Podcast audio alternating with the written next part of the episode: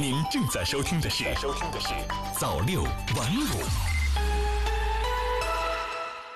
新华视点微博消息，据民政部儿童福利司副司长倪春霞二十四日在民政部二零二零年第二季度例行新闻发布会上介绍，全国目前共有一千二百一十七家儿童福利机构，集中养育孤弃儿童六点五万人，共有一千八百零六家未成年人救助保护机构。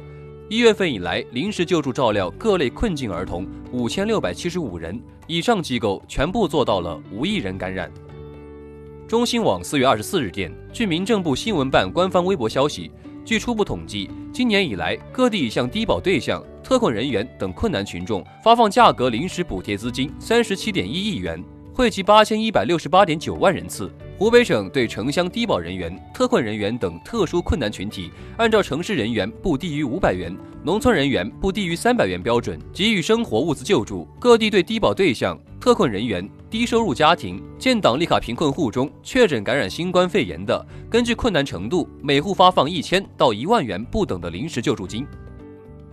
新华视点微博消息。针对美国务卿蓬佩奥称，中国政府可能早在去年十一月就掌握第一批病例，但未及时对外通报。外交部发言人耿爽二十四日说：“蓬佩奥先生，不要以为自己在对外表态时，只要加上‘可能’这个词就可以任意栽赃。这些话毫无事实依据，完全是出于嫁祸于人的目的，信口开河，与当前国际社会的普遍共识更是背道而驰。”央视网四月二十四日电，教育部办公厅近日印发通知。委托浙江大学、四川大学、中国医科大学等四十五所高校，在二零二零到二零二一学年招收本科临床医学专业英语授课来华留学生，预计招收三千零五十八名临床医学留学生。新华社北京四月二十四日电，为建立健全个人保险实名管理制度，保护投保人、被保险人、受益人合法权益，银保监会二十四日就《个人保险实名制管理办法》向社会公开征求意见。办法规定。保险期间为七日以上，且保险费总额为人民币两百元或等值外币以上的投保，人身保险合同效力恢复、保单批改等业务，保单质押贷款业务，以及金额为人民币一万元或等值外币以上的退保和理赔业务，需对相关投保人、被保险人或者受益人身份证件信息进行实名查验。实名信息包括姓名、身份证件类型、证件号码、证件有效期和所办理保险业务的种类、基本内容、投保人实名缴费信息。央视新闻消息，近日，首批共计九万三千六百四十三支国产双界人乳头瘤病毒疫苗获国家药品监督管理局的生物制品批签发证明，这意味着首个国家宫颈癌疫苗正式进入市场流通环节。据介绍，五月起，湖北、新疆、吉林。云南、江苏、山东等省份的大部分社区医院可陆续预约接种。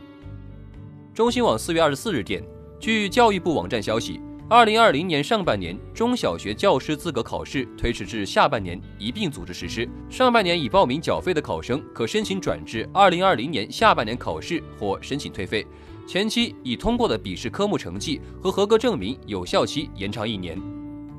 新华社上海四月二十四日电。记者二十四日从上海市卫生健康委获悉，二零一九年上海户籍人口期望寿命八十三点六六岁，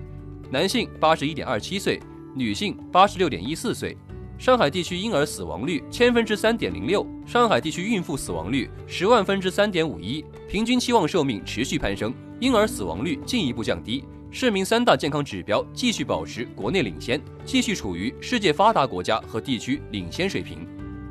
新华社莫斯科四月二十三日电，俄罗斯总统新闻秘书佩斯科夫二十三日表示，没有证据表明中国隐瞒疫情信息。俄罗斯外交部发言人扎哈罗娃当天表示，一些西方国家毫无根据的攻击，并企图将新冠肺炎责任推卸给中国和世界卫生组织，是极其不合适的。新华社华盛顿四月二十三日电，美国国会众议院二十三日投票通过一项总额约四千八百四十亿美元的援助法案，以增加对小企业贷款项目、医院和新冠病毒检测机构的拨款。该法案将交由美国总统特朗普签署成为法律。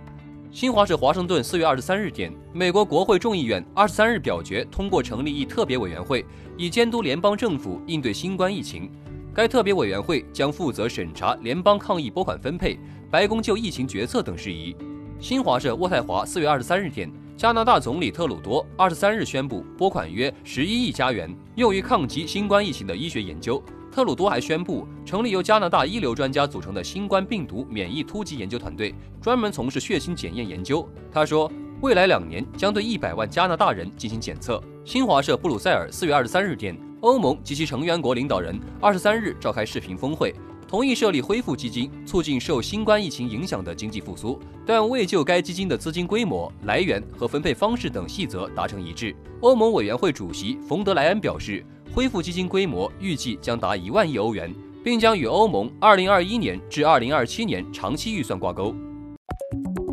早六晚五，新华媒体创意工厂诚意出品。